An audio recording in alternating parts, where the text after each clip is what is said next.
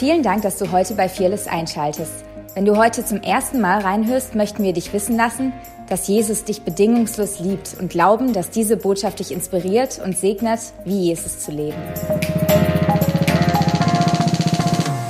Heutiger Sprecher ist leider ausgefallen heute Morgen. Somit habe ich vor im ersten Gottesdienst zwei Minuten vorher erfahren, dass ich predigen darf. Äh, deswegen streck doch mal deine Hand zu mir aus. Sag mal, Jesus, hilf ihm. Amen. Danke, Jesus. Ah, Gott ist so gut. Ähm, ich möchte euch einfach ein bisschen äh, mit hineinnehmen in das, was, was gerade auf meinem Herz ist, was ich so mit Gott bewege. Ich hoffe, es macht Sinn. Ich hoffe, du kannst meinen Gedankengängen folgen. Ja, manchmal denke ich, ich bin an 58 Baustellen gleichzeitig. Aber das Geniale ist, Gott ist nicht so möglich. Und wenn du heute mit irgendwas rausgehst, dann praise God, er tut heute noch Wunder. ähm, ich möchte euch mit den Gedanken mit reinnehmen, weil ich wirklich glaube, dass es auch was für heute Morgen ist, ähm, dass Gott uns auffordert, ähm, ein selfie-loses Leben zu führen. Und äh, jetzt denkst du vielleicht, hä, das Wort habe ich noch nie gehört. Ja, das gibt es wahrscheinlich auch nicht. Aber ihr alle kennt ein Selfie, oder? Wisst ihr, was ein Selfie ist? Ich meine, wir leben im 21. Jahrhundert. Jeder hat wahrscheinlich ein Smartphone. Ohne so ein Ding funktioniert es nicht mehr. Du bist vielleicht auf allen Kanälen ähm, available, also zugänglich. Ja, je, die Welt hat Zugriff, Zugriff auf dich, weil du bei Instagram, Facebook und sonst irgendwas bist. Und ähm, alles, was in diesen sozialen Medien, da geht es immer um das eine, Selbstdarstellung. Wir machen ein Bild. Ja, Instagram ohne Bild läuft gar nichts, weil du kannst schon einfach einen Text posten. Für das brauchst du auch ein Bild. Und wenn du dir ein, ein Selfie vorstellst, dann geht es bei einem Selfie tatsächlich darum, dass du die Kamera drehst zuallererst mal und dann in das Zentrum rückst und alles, was dann hinter dir ist, wird zweitrangig, oder? Also du stellst dich selber ins Zentrum. Du, also wenn ich jetzt ein Selfie machen würde, wäre mein Kopf wirklich präsent da drin und alles andere wäre so im Hintergrund. Und ich glaube wirklich, dass Gott ähm, eine andere Sichtweise eigentlich hat von dem Ganzen, was wir Reich Gottes nennen, was wir ähm, Kirche nennen, da geht es nicht so sehr darum, hey, was ist mein Selbstdarstellungsbild, wer bin ich, sondern eigentlich soll es darum gehen, wer er ist in unserem Leben. Und ich möchte ähm, uns so ein bisschen damit hineinnehmen in so ein paar Gedanken, weil wir gesagt haben, dass Fearless wie ein Gewächshaus sein soll. Wir als Kirche, ähm, wir glauben wirklich, dass wir wie so ein Gewächshaus sind. Und in einem Gewächshaus gibt es eine spezielle Atmosphäre, es gibt ein spezielle, spezielles Klima, dass die Pflanzen in Anführungsstrichen, dass die Menschen, die in einem bestimmten in einem bestimmten Boden gepflanzt sind, richtig wachsen können. Weil wir glauben an Wachstum, weil alles, was gesund ist, wächst da, oder? Und ich glaube wirklich, dass Gott weil er ein Vater ist, uns, die wir seine Kinder sind, wir Menschen, die in seinem Bild geschaffen sind, uns pflanzt in den Boden, der sich Familie nennt. Weil, wer von euch weiß, wir brauchen einander. Ich hoffe, du versuchst nicht, das Steve Junke nachzumachen, weil wenn du versuchst, versuchst den Steve Junke nachzumachen, dann wird es dich nicht mehr geben und somit niemand, der deine Berufung individuell auslebt. Somit glaube ich wirklich daran, wir müssen erkennen, was unsere individuelle äh, Berufung ist und gleichzeitig erkennen, was die corporal, äh, die komplette Berufung ist. Weil wir, wir alle wissen, die Bibel spricht davon, dass wir ein Leib sind, oder? Habt ihr das schon mal gelesen? 1. Korinther 12. Die Bibel spricht davon, dass wir ein Leib sind. Und in diesem Leib, da gibt es verschiedene Körperteile. Surprise, ja, Überraschung. Und die Bibel redet davon ganz klar, dass wenn ein Leib, wenn, wenn ein Körperteil krank ist oder schwach ist, dann schadet es dem kompletten Leib. In anderen Worten, wenn du nicht erkennst, beziehungsweise den anderen erst das dir zugestehst, dass du den anderen brauchst und nicht in dem läufst, wozu du geschaffen bist, dann schadet es dem kompletten Bild. Und das komplette Bild ist natürlich, Jesus groß zu machen, sein Reich auszubreiten, ihn zu verherrlichen. Ich möchte heute mit euch noch ein bisschen reingehen, aber zuvor möchte ich vielleicht noch was sagen. Ich glaube manchmal als Christen, aber wir fallen in diese Falle rein, irgendein Bild darzustellen, das wir gar nicht sind. Fangen an, uns zu vergleichen, sagen, hey, die Berufung ist vielleicht cooler, ähm, das ist vielleicht genialer und versuchen, Leute zu imitieren, nachzumachen. Ja, aber das Krasse und das, ich möchte da ein bisschen heute drauf hinaus, jeder von uns ist wichtig. Jeder von uns hat individuell was zu geben und es geht nicht darum, dass du der Prophet sein musst oder der Apostel sein musst und irgendwelche Titel nachjagst. Ähm, vielleicht auch noch ganz, ganz kurz da dazu. Das, das sind gar keine Titel. Das sind einfach nur Gnadengaben, die dem kompletten Leib dienen sollen. Es geht im Reich Gottes nicht um Titel, weil wir sind alle gleich. Wir haben alle den gleichen Wert. Und den hat Jesus bestätigt. Für den hat Jesus bezahlt. Und somit gibt es gar kein Vergleichen. Die Bibel sagt sogar in 1. Korinther 12, dass die Dinge, die Glieder, die oder die Sachen, die nicht sichtbar sind, sogar eine doppelte Ehre bekommen. Und das müssen wir verstehen, weil ich weiß nicht, ob du das weißt, aber die Organe sind nicht sichtbar. Und trotzdem, wenn sie nicht funktionieren, lebt der Körper nicht, oder? Es ist wirklich wichtig, dass wir verstehen, Egal, ob du sichtbar bist oder nicht, ob du was tust, das hier äh, mit einem Mikro oder sonst irgendwas zu tun hat, oder vielleicht irgendwo den Müll rausträgst, es hat genau gleich viel Stellenwert für Gott. Weil es kommt aufs Herz drauf an und nicht auf das, was wir tun. Und deswegen haben wir gesagt, hey, wir wollen diesen Boden wo von Familie, wo, wo, wo wir füreinander sind, wo wir erkennen, was der andere trägt, und das funktioniert aber nur in dem Klima, das dieses Gewächshaus hat, das sich Kultur der Ehre nennt. Weil in der Kultur der Ehre positionieren wir unser Herz demütig dem anderen zu und sagen, hey, ich brauche das, was du hast. Da gibt es kein Einzelkämpfertum. Und praise God, ich meine, danke Jesus, dass du uns in eine Familie gestellt hast. Das ist schon auch herausfordernd, ich weiß.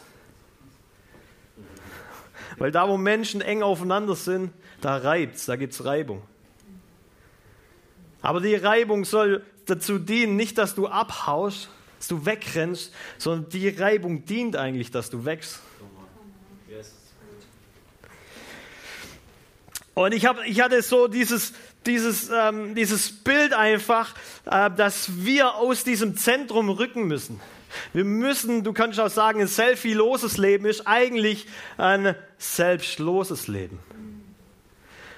Und ich habe mich und ich glaube, da spreche ich zu jedem, wir können uns ertappen, dass wir in diesem Zentrum stehen und dass Gott irgendwie nur noch Teil von unserem Leben ist, aber nicht mehr das Leben. Und somit sagen wir eigentlich nichts anderes als, hey Gott, du bist das Hämmerchen in, unserem, in unserer Hand. Wir, wir, wollen, wir wissen eigentlich, wie das Bild aussehen soll, dass du schmieden sollst, dass du ähm, quasi ausarbeiten sollst. Und du darfst es auch gern mit uns machen, aber ich gebe die Kontrolle eigentlich gar nicht ab. Und ich glaube, dass das wirklich was ist, wo wir alle heute entscheiden müssen. Hey, ist, bleibt Gott weiterhin das Hämmerchen? Ja? Versuche ich irgendwas zu produzieren aus meiner eigenen Kraft? Oder lasse ich wirklich die Kontrolle los? Drehe ich die Kamera? Weil ich glaube wirklich in dieser Kultur und wir als Kirche wollen auch solche, so Raum schaffen, wo Gottes Gegenwart Raum und Platz hat. Und wir, das beste Tool dafür, glaube ich, ist Anbetung. Weil in der Anbetung schaue ich weg von mir und schaue zu ihm. Und ich rück aus dem Zentrum und fange an, ihn anzuschauen, ihn groß zu machen. Und das Geniale ist dabei, dass wenn ich ihn anschaue, sogar noch so wert wie er. In Matthäus 6, Vers 33, da heißt es, trachte zuerst nach dem Reich Gottes und nach seiner Gerechtigkeit und alles wird dir zufallen. Kennt ihr den Vers? Ja, ein paar von euch, Halleluja. Wenn ich solche, wenn ich solche Verse lese, dann denke ich immer, boah, das ist ja wie ein Blankoscheck. Du musst eins tun, ja, du füllst den Check aus, trachte zuerst nach dem Reich Gottes und seiner Gerechtigkeit und alles andere wird dir zufallen. Wie genial ist denn das? Und ich habe einfach mal, manchmal ist es einfach gut, du liest die Bibel im Kontext, ja, wo das überhaupt drin steht. Und da steht ähm, dieser Vers, Matthäus 6, Vers 33, der steht im Kontext von sich keine Sorgen zu machen. Das ganze Kapitel oder viel von dem Kapitel 6, da dreht sich darum, brauchst dir keine Sorgen zu machen. Und wenn du deine Bibel dabei hast, kannst du gern mal mit mir aufschlagen, weil ich finde es krass und genial, wie Gottes Wort doch ist heißt äh, in Vers 25, Matthäus 6, Vers 25, da heißt es, darum sage ich euch, sorgt euch nicht. Darum sage ich euch, sorgt euch nicht. Es, also ganz oft, wenn die Bibel sagt darum, bedeutet das, hey, das, was vorher war, ist ziemlich wichtig. Weil du sollst dir ja darum keine Sorgen machen. Also ist wichtig, dass man das mal, was davor steht, auch liest. Und da heißt es, niemand kann zwei Herren dienen. Entweder er wird den einen hassen und den anderen lieben, oder er wird dem einen treu sein und den anderen verachten. Ihr könnt nicht Gott dienen und dem Mammon. In anderen Worten, und dann steht darum, sorgt euch nicht. In anderen Worten, wenn wir uns sorgen, dienen wir jemand anders als Gott.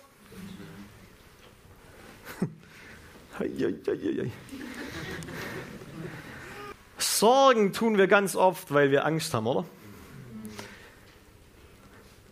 Angst gibt es nicht im Königreich, weil die perfekte Liebe jede Angst austreibt.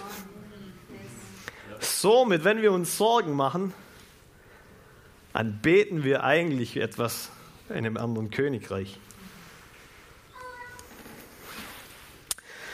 Dann heißt da noch, das Auge ist das Leibeslicht. Wenn dein Auge klar ist, dann wird ein, dein ganzer Leib hell sein. Das ist 22. Wenn wir uns sorgen, dann dämmen wir unser Licht. Die Sicht wird getrübt und du siehst nur noch das, was vor Augen ist. Vielleicht ist kannst du dich mal das letzte Mal erinnern, als du dir Sorgen gemacht hast. Du vergisst all das, was drumherum ist. Du vergisst die Größe Gottes.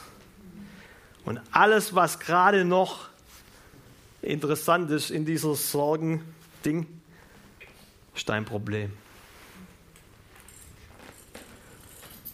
Deswegen heißt, darum sorge dich nicht.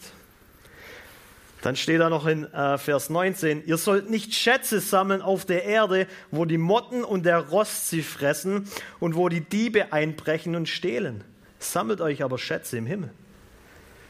In anderen Worten, wenn wir uns sorgen, dann vertrauen wir Gott nicht, dass er uns versorgt. Wir bekommen eine irdische Gesinnung. Wir leben nicht mehr vom Himmel. Puh. Alles sei gesagt. Wir sollen uns nach Gottes Reich trachten und seine Gerechtigkeit. Und alles wird uns zufallen. Das Wort Sorgen bedeutet im Englischen, das heißt würgen. Ja? Das bedeutet tatsächlich auch das, wie wir es wahrscheinlich ich hoffe mal, ich habe es richtig ausgesprochen. Aber es bedeutet, wie wenn dir jemand den Hals zuschnürt und du keine Luft mehr bekommst. In anderen Worten, wenn du dich sorgst, dann wird der Zufluss ja, von Segen gestoppt, weil du die Kontrolle selber übernimmst. Ich weiß, es ist ein bisschen harter Tobak, aber es wird noch lustig, hoffentlich. Wenn wir uns sorgen, dann kann Gottes Segen nicht fließen. Aber das Krasse ist, wenn wir, also wenn wir uns sorgen, sorgen, dann hält uns das ab vom Atmen.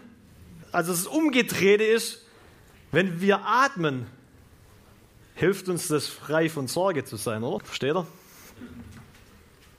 Okay, ich zeige euch gleich was Cooles. Wir blättern einfach zweimal um. Matthäus 11, Vers 28. Da heißt es, mein Joch ist leicht und sanft.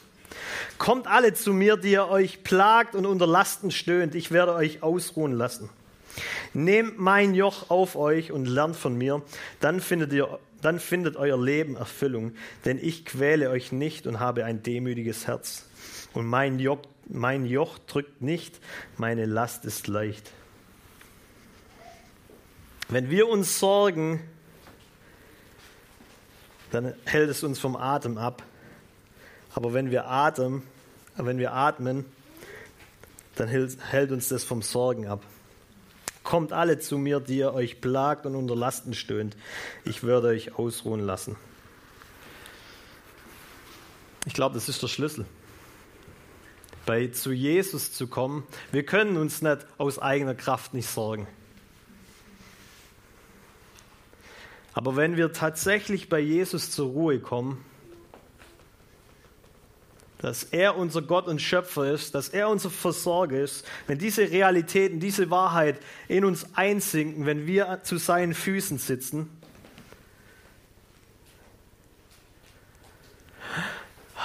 ich muss es nicht selber machen, fängst an zu atmen, Leben wird freigesetzt.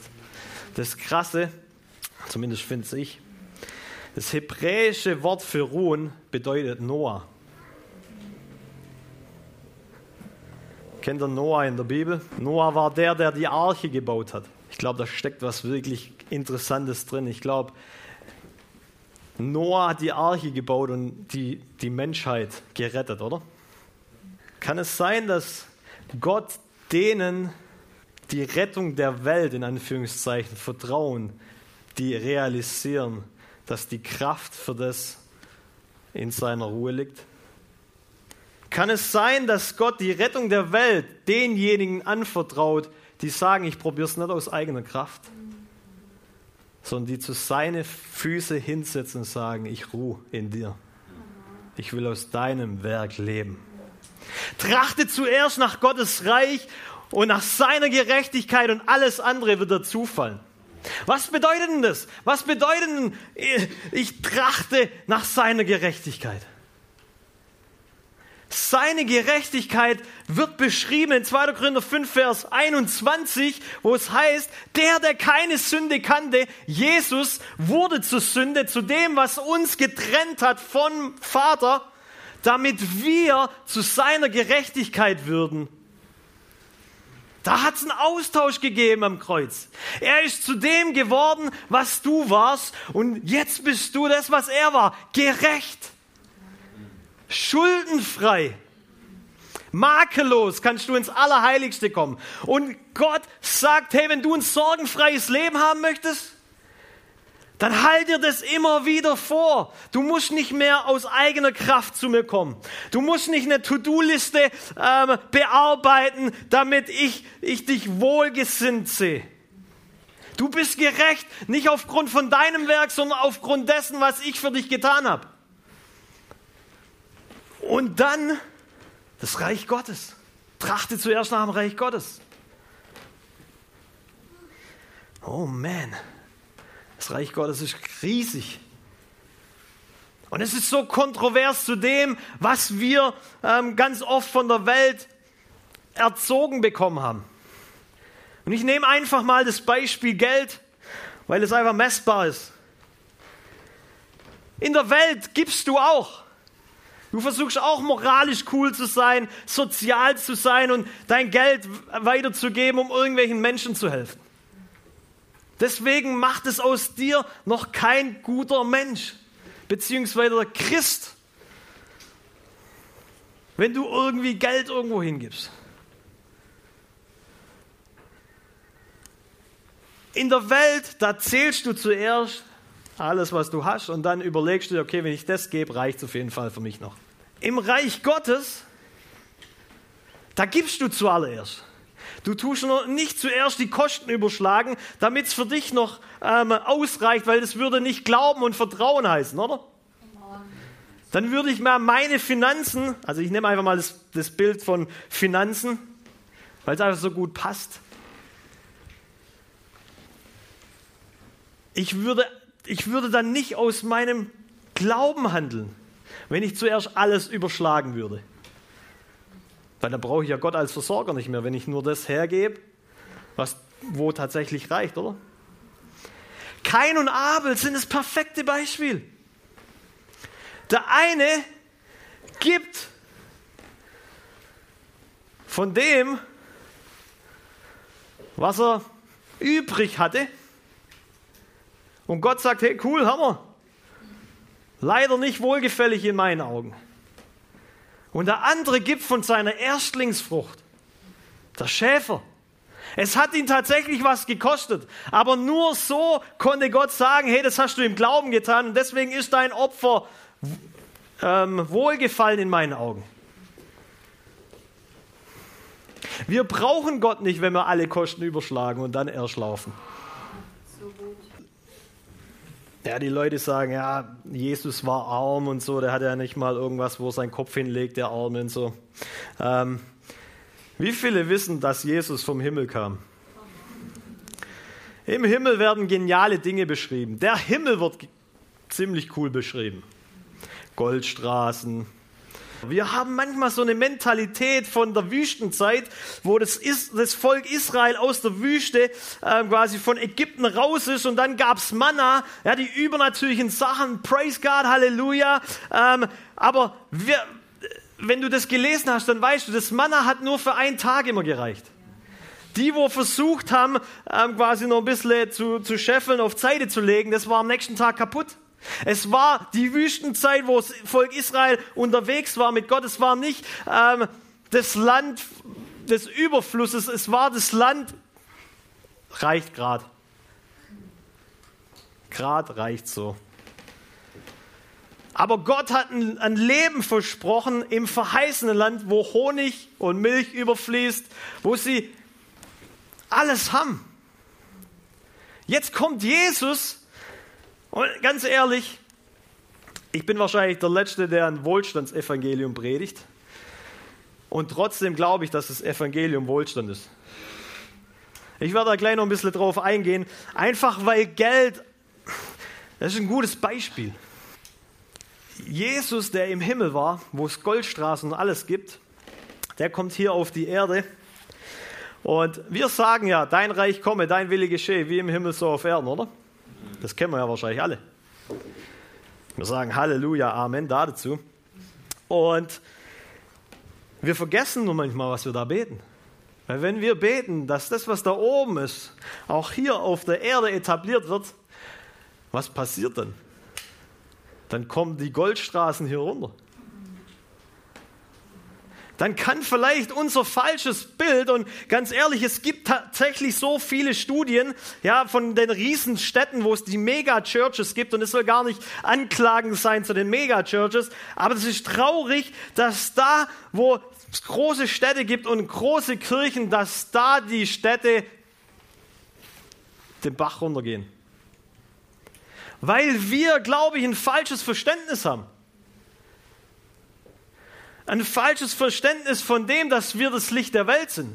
Das bedeutet nicht, dass das Licht der Welt in der Kirche leuchtet und draußen wird es dunkler und dunkler, sondern wenn das Licht der Welt wir sind, dann ist es cool, dass die Kirche wächst, aber dann muss es da draußen heller und heller werden. In Matthäus 5, da heißt es, Ihr seid das Licht der Welt. Eine Stadt, die oben auf einem Berg liegt, kann nicht verborgen sein. Man zündet auch nicht eine Lampe an und setzt sie unter den Scheffel, sondern auf das Lampengestell und sie leuchtet all, allen, die im Hause sind. Ihr seid das Licht der Welt. Da können wir alle noch schön nicken. Und dann heißt es aber gleich weiter, ein Gedankengang. Ihr seid das Licht der Welt. Eine Stadt, die oben auf einem Berg liegt, kann nicht verborgen sein. Eine Stadt, die oben auf dem Berg ist, kann nicht verborgen bleiben. Wo brennt das Licht in der Stadt? Überall. Wenn du alleine bist, dann kannst du noch dein Licht äh, mit einem Scheffel abschirmen und nichts passiert, okay? Du leuchtest halt für dich. Aber wenn eine Stadt ein Licht wird, das kannst du nicht mehr eindämmen. Und ich glaube, Gott gibt uns ein, größere, ein, ein größeres Bild von dem, hey, Denk nicht so klein. Ich will Nationen zu Jüngern machen. Ich liebe ich lieb den Missionsbefehl. Er geht raus, macht zu Jüngern, heilt Kranke, weckt Tode auf. Das Geniale ist, selbst beim Missionsbefehl heißt am Schluss, dass Gott mit uns ist, oder? Auch da wieder, du kannst nicht aus eigener Kraft. Wir wollen rausgehen. Ja, Gott schickt uns raus, Risiko einzugehen. Halleluja. Ich bin da voll dafür. Aber was mir gerade so wichtig ähm, wird in dieser Zeit, ist Jesaja 60. Wenn deine Bibel dabei ist, kannst du gerne das nochmal mit mir aufschlagen. Jesaja 60, da heißt es, ich warte noch ganz kurz auf dich. Jesaja 60, ab Vers 1. Mache dich auf, werde Licht, denn dein Licht kommt und die Herrlichkeit des Herrn geht auf über dir. Denn siehe, Finsternis bedeckt das Erdreich und dunkel die Völker. Aber über dir geht auf der Herr und seine Herrlichkeit erscheint über dir. Und die Völker werden zu deinem Lichte ziehen und die Könige zum Glanz, der über dir aufgeht. Ist euch was aufgefallen? Die Könige und Völker, die ziehen nicht zu dem Licht von Gott, sondern die ziehen zu dir. Das sagt nicht ich, das steht hier. Natürlich ist Gott lebt in uns und wir sind das Licht der Welt. Seine Herrlichkeit. Wir haben einmal diesen Ruf nach draußen zu gehen und dann den anderen Ruf zu erkennen, wer wir sind und was er für uns getan hat, damit alle Welt zu uns kommt und das will, was wir haben. Im Psalm 67, da heißt es, Gott sei uns gnädig und segne uns. Wenn du dich nicht getraut hast zu beten, Herr, lass mich ein Segen sein, hast hier die Erlaubnis. Gott sei uns gnädig und segne uns, er lasse sein Angesicht leuchten über uns, dass man auf der Erde erkenne deinen Weg unter allen Nationen, deine Rettung. In anderen Worten, Gott will, dass wir so gesegnet sind, dass es unangenehm für die Welt wird und zu uns kommt. Und die Leute sagen, Mensch, was habt ihr? Ich brauche das auch, was ihr habt. Und da geht es nicht nur um Finanzen, Leute. Finanzen ist einfach nur ein Bild. Weil du kannst von mir aus so viel Geld haben, wie du willst. Wenn das Geld dich hat, bist du der ärmste Mensch.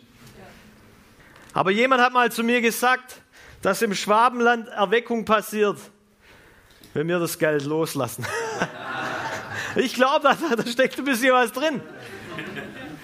Da steckt ein bisschen Wahrheit drin. Ich kann mir nur vorstellen, Jesus als Freund gehabt zu haben. Hey Mann. Sagst, du sagst vielleicht, Jesus war nicht reich, Jesus hat nichts gehabt. Stell dir vor, du hast einen Freund, der sagt einfach, oh, gerade fällt Geld, gehst da runter an den Teich, holst einen Fisch raus. Der Fisch hat eine Goldmünze drin.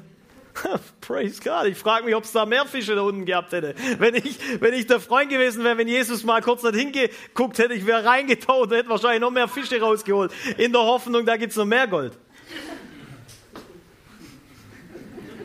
Stell dir vor, du hast Jesus als Freund, du hast fünf Bananen, sagst, hey, sag mal, ähm, das Essen reicht nicht. Kein Problem, danke, Vater. 5000 Leute essen. Du brauchst nie wieder. ja, Bananen, whatever. Aber du brauchst, du hast kein Problem mehr mit Einkaufen. Jesus, sein erstes Wunder war Wasser zu Wein zu verwandeln. Mein Goodness. Stell dir mal vor, den ganzen Prozess, Wein herzustellen, hat er einfach mal in einer Sekunde rausradiert. Ich würde ihm sogar 50% für die Business-Idee geben. Der Typ, mit dem abzuhängen, Junge, da, da sprudelt's Gelder nur. Brauchst dir keine Sorgen machen.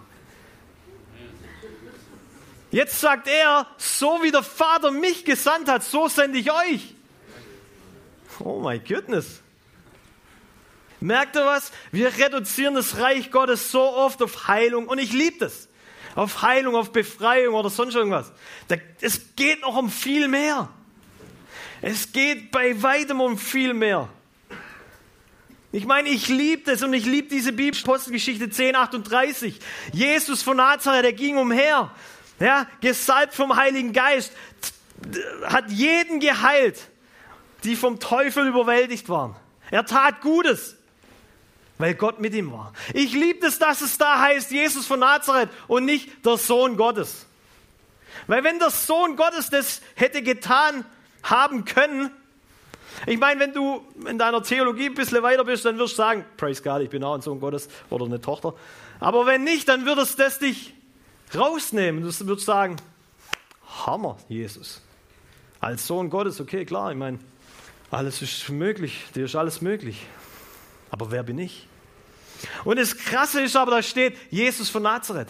Ich meine, Gott, Jesus ist absolut Gottes Sohn, okay? Versteht mich nicht falsch. Aber ich, ich finde es so genial, dass es da nicht heißt, der Sohn Gottes. Aber da gibt es zwei Dinge, die wir auch haben können. Und das eine ist, dass Gott mit uns ist. It's a given, sagt man da eigentlich dazu. Das ist gegeben. Dafür brauchst du nicht mal mehr kämpfen. Gott nennt sich selber Immanuel, der Gott, der ständig mit uns ist. Es braucht einfach nur eine Offenbarung, dass du das siehst. Aber das andere ist die Salbung des Geistes auf uns. Das brauchen wir. Deswegen haben wir auch als Kirche gesagt, die Kraft des Heiligen Geistes ist keine Option. Es ist ein Muss. Wir wollen nicht eine Kirche sein, die kraftlos ist. Der Paulus sagt, das Evangelium wurde in Fülle gepredigt, inklusive Zeichen und Wunder. Römer 15. Gott möchte mit uns zusammen partnern, damit ganze Städte und Nationen transformiert werden. Und ich glaube, der Schlüssel dafür ist diese Kultur der Ehre. Und ich möchte mit dem enden, dass ich euch ganz kurz was vorlese. Das findet ihr in 1. Korinther 12. Und da heißt es, denkt zum Vergleich an den menschlichen Körper. Er stellt eine Einheit dar, die aus vielen Teilen besteht.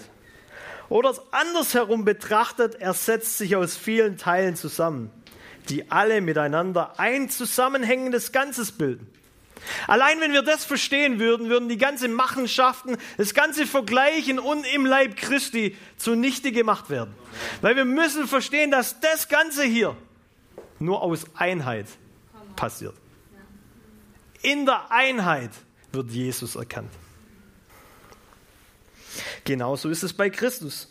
Denn wir alle, ob Juden oder Nichtjuden, Sklaven oder Freie, sind mit demselben Geist getauft worden und haben von, demselben, von derselben Quelle, dem Geist Gottes, zu trinken bekommen. Und dadurch sind wir alle zu einem Leib geworden.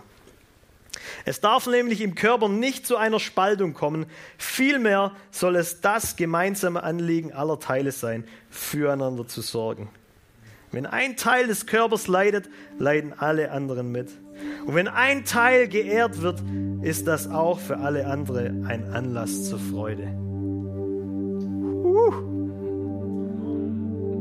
Wenn ein Teil geehrt wird, dann ist es ein Grund für alle zu feiern. Oh, manchmal ist es einfach nur gut, wir lesen die Bibel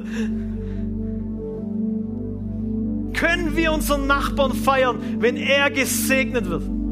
Wenn er die Gehaltserhöhung bekommt. Wenn er vielleicht Gunst bekommt, in der Gemeinde was zu sagen. Ich glaube, es fängt mit dem an.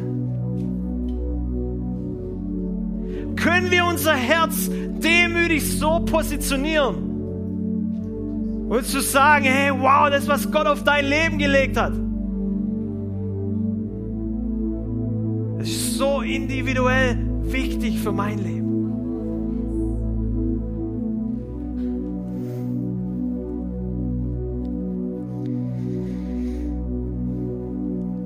Ich möchte ganz kurz vorlesen, was ich da geschrieben habe. Weil dein Körper ist organisiert. Die Organe sind organisiert. Vielleicht ist das eine Offenbarung für dich. Vielleicht suchst du eine Kirche, die so voll des Geistes ist, dass es keine Struktur mehr gibt, nichts, keine Orga mehr gibt, nur noch Heiliger Geist. Ich will es gar nicht lächerlich machen, verstehe mich nicht falsch. Aber ich liebe es, dass die Bibel hier von einem Körper redet. Der Körper hat ein Skelett. Ohne das Skelett würde hier ein bisschen Muskelmasse und viel Fett liegen. Selbst der Körper braucht eine Struktur, er braucht Organisation. Wenn die Organe, die einzelnen Organe sind zueinander zugeordnet. Sie sind gegeneinander untergeordnet. In anderen Worten, sie verstehen Ehre. Sie verstehen, dass sie einander brauchen. Wenn die in zwei wären, dann würden wir von einer Autoimmunerkrankung reden, wo der Körper in sich gegeneinander kämpft. Und ist es nicht auch interessant, dass der Teufel genau das immer angreift? Die Kommunikation, wo wir miteinander unterwegs sind. Wenn du verheiratet bist, schaust du deine Ehe an. Ich habe immer gedacht, ich wäre der heiligste Christ, bis ich geheiratet habe. Kannst, wenn du noch Single bist, kannst du wahrscheinlich, oder vielleicht denkst du da schon, du hast die Frucht des Geistes. Warte mal ab, bis du verheiratet bist.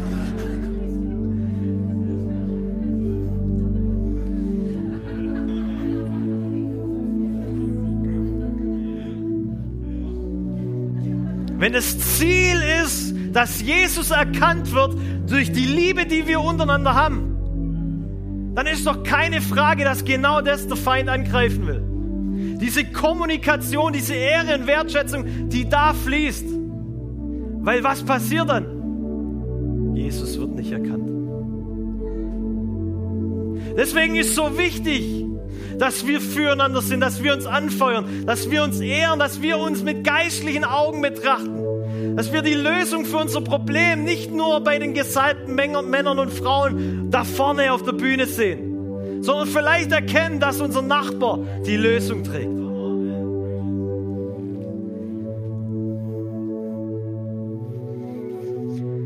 Die Organe verstehen, was ihre Funktion ist was sie auch nicht ist. In anderen Worten, du, in anderen Worten, du hast eine individuelle Berufung. Und du brauchst niemand anders kopieren.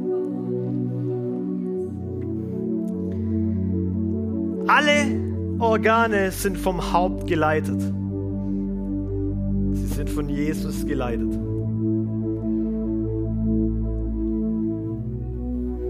Und sie haben alle einen übergeordneten, eine übergeordnete Berufung, den Willen des Hauptes zu vollbringen. Und ich glaube, da müssen wir wieder hin. Individuell als auch als Community, äh, als Kirche. Zu verstehen, dass wir einander brauchen. Zu verstehen, dass nur in dieser Einheit, in diesem Miteinander, diese Kraft ist, Christus völlig zu repräsentieren.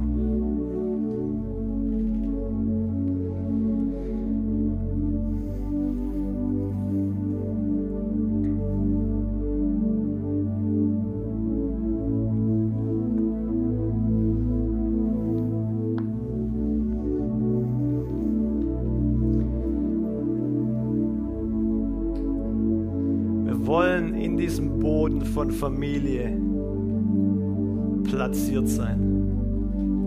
Aber es funktioniert nur, wenn wir gegeneinander, uns gegeneinander sagen, dass wir uns brauchen.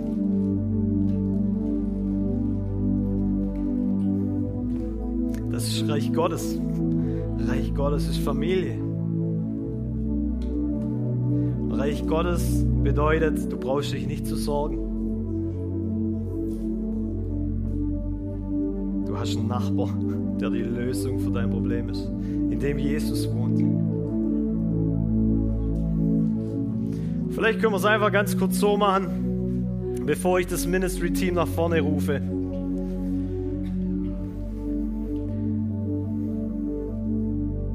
Lass uns einfach mal unsere Augen schließen.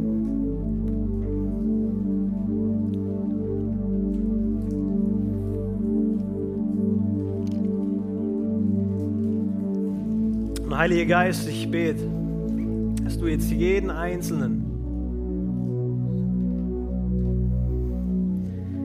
jedem Einzelnen offenbarst, wo er steht in dem Ganzen.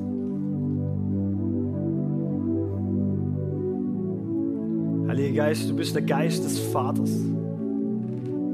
Da, wo wir vielleicht in der Familie groß geworden sind, wo wir vielleicht diesen Familiengedanke nicht so toll finden.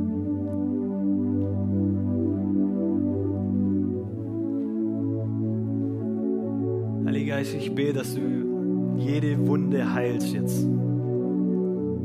Da, wo vielleicht auch durch geistliche Leidenschaft, Manipulation und Kontrolle und Dinge schlecht gelaufen sind, wo Vertrauen ausgeblieben ist oder du nicht mehr vertrauen kannst, bete ich, Heiliger Geist, dass du jetzt kommst und Wunden heilst. Wir brauchen einander. Jeder in diesem Leib ist wichtig. Und ich danke dir, Heiliger Geist, dass jedes Teil dazu, dazu dient oder dem Leben dient.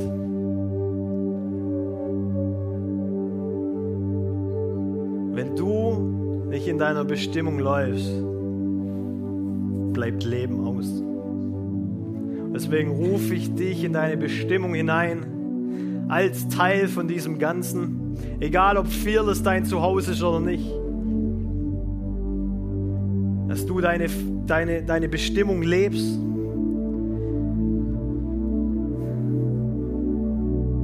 Dass du dich nicht mehr länger vergleichst. Dass du dir auch keine Sorgen machen musst.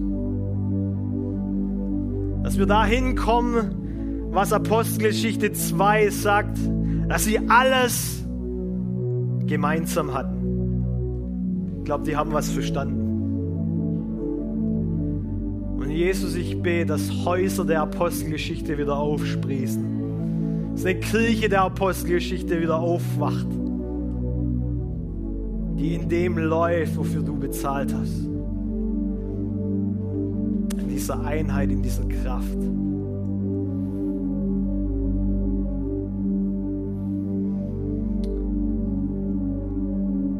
Lass uns auch noch gemeinsam aufstehen. Leg doch einfach mal deine Hand auf dein Herz. Und wenn du das möchtest, dann sag einfach, Jesus, ich entscheide mich, meinen Nächsten zu ehren und zu lieben. Jesus, ich entscheide mich, nicht mehr auf das Irdische zu trachten, sondern diese Augen des Himmels zu haben. Jesus, ich entscheide mich, für meinen Nächsten zu sein. Und ich erkenne an, diese Berufung, die du mir Danke individuell gegeben hast. Wir glauben, dass der Heilige Geist durch seine Liebe, Kraft und Wahrheit Veränderung bringt und dich zurüstet, diese Begegnung in dein Umfeld hinauszutragen. Sei gesegnet.